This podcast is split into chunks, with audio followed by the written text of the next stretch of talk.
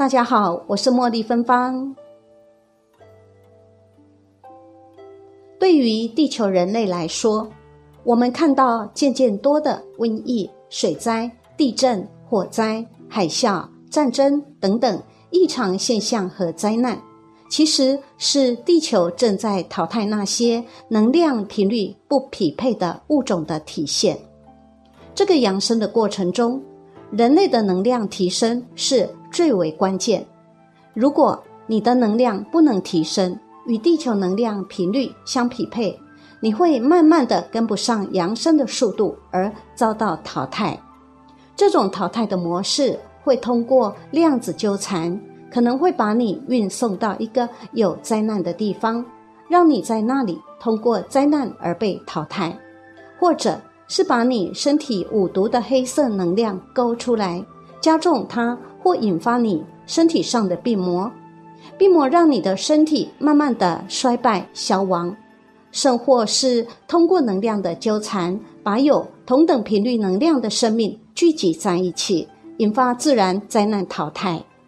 此时，人类会看到地球上发生各种灾难的频率也会越来越高。人类不明白。为什么身边总是看到和发生这么多不幸和悲痛？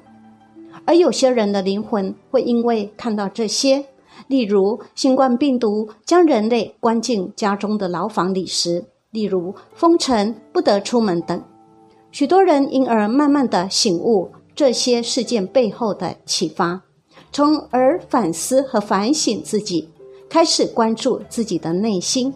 看到自己心轮上的五毒，例如贪嗔痴慢疑，而寻找觉醒的道路。每个灵魂的觉醒和唤醒所需要的时间不同。你能很快的觉察唤醒灵魂，让灵魂的能量与地球扬升的能量频率相匹配的话，你就可以跟上地球一起扬升。如果你的觉察力慢，还是沉浸在我执中，你的五毒不能消减，你的能量频率就跟不上，很有可能会随着各种灾难被淘汰。你正在从第三维度进入第五维度，也就是灵魂扬升、灵魂觉醒中的五个征兆。第一，人际关系重组、分裂、分叉。你的人际关系。特别是长久固定或意义重大的关系发生变化，你有时会觉得过去的朋友中许多人的价值观等观念和你其实是格格不入的。接下来会渐行渐远，你注意到人物全非的现象，关系终止是时间线分叉的征兆，各走各的阳关道。你和他们不是情感或关系破裂。而是维度开裂、震动有别而产生的自然筛选。与你分叉者，对方的生活若非造就，就是变得更狭隘；而你的情况有新的方向在持续扩展中。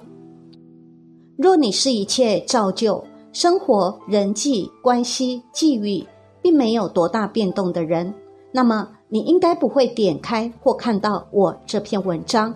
或者无动于衷，甚至看了等同没看。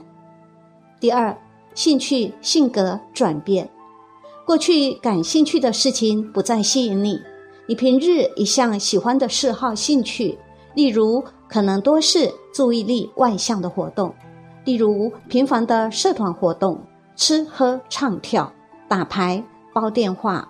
如今你发现自己突然焦点向内心。居然开始思考起来了，这是过去从未有过的现象。你开始思考人生和信念等抽象的问题，更有兴趣去搜寻这方面的成长信息。你开始深入想了解自己是怎么回事，经常推辞朋友圈的邀约，开始一个人独自活动，也可能参加新的社团，遇见过去觉得不可能有交集的人事物。这些都是正在进入第五维度的征兆。第三，对世俗的言语行为感到索然无味。过去很有亲和力的你，现在觉得很勉强，在周旋应酬，甚至生出毫无意义、浪费生命之感。从前自己认为会很纠结、痛苦的事，现在相对轻易的就看透放下，因为你的意识已经扩展放大到越过第三维度的边界了，正在前往更高维度的路上。过去在较低维度的视野，如山脚下的世界观，总将生活中的许多负面碰撞视为一个冲击大事，耿耿于怀。但对于已经在山腰，也就是第四维度，而匆匆赶路上山巅，也就是第五维度的你，已经没有过去的执着了。真惨吗？拿去吧。欠我钱吗？有了再还。三角恋吗？爱吃啊，拿去配吧。不是我的就留不住。餐厅服务态度太差吗？呵，我自己的问题也不少。网上争论攻击吗？哇嘞！我在这儿浪费的时间还不够多吗？总之，虽然你还会继续遇到许多琐碎的事程滋扰，可你放下的速度越来越快。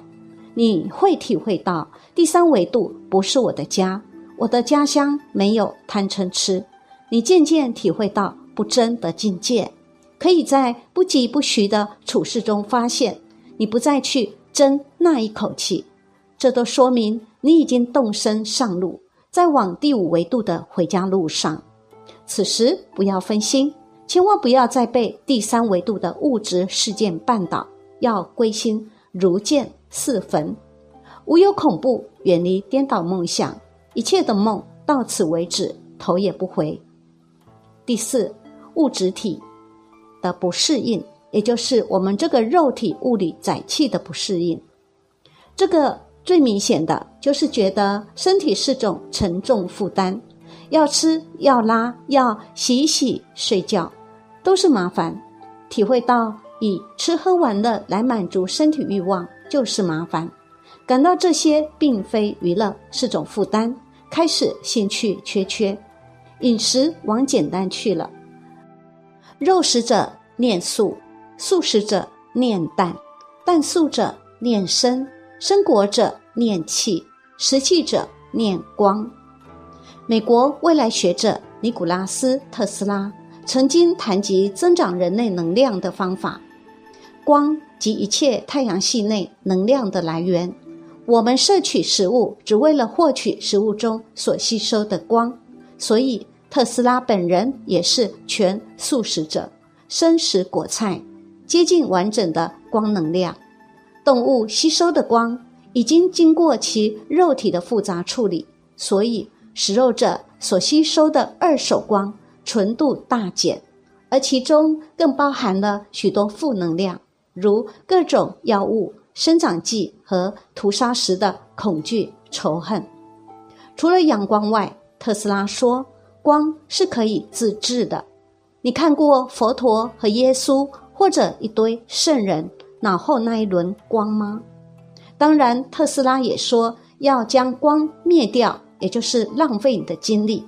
有两种途径：一是能量摩擦力，也就是无知和愚蠢阻碍光的传输速度；二是负面能量，身体不适应第五维度也会出现症状，那是肉身业力所在。能取得能量平衡才是疗根治本，因为真正的健康是平衡。第五，出现更多的巧合及共识同步性，在你生活中会看到许多重复的数字，例如一一一、五五五、七七七、六六六等，这些都可能是仙佛菩萨、天使等呢给你的暗号，当然不一定是用数字来呈现。举例来说，莫蒂芬芳我在过去的十年间，曾经对修行这个问题有许多的疑惑，而居然当时就出现了七八位学生，都是和佛菩萨修行有关的学生，同时挤在同一年找到我一起学古筝。一位是和观音菩萨能够沟通的二十四岁女学生，一位是道教宫庙的主持。一位是一心想成佛，但却得到血癌来我这里学古筝，想透过正月供佛以治愈白血病的四十几岁女学生。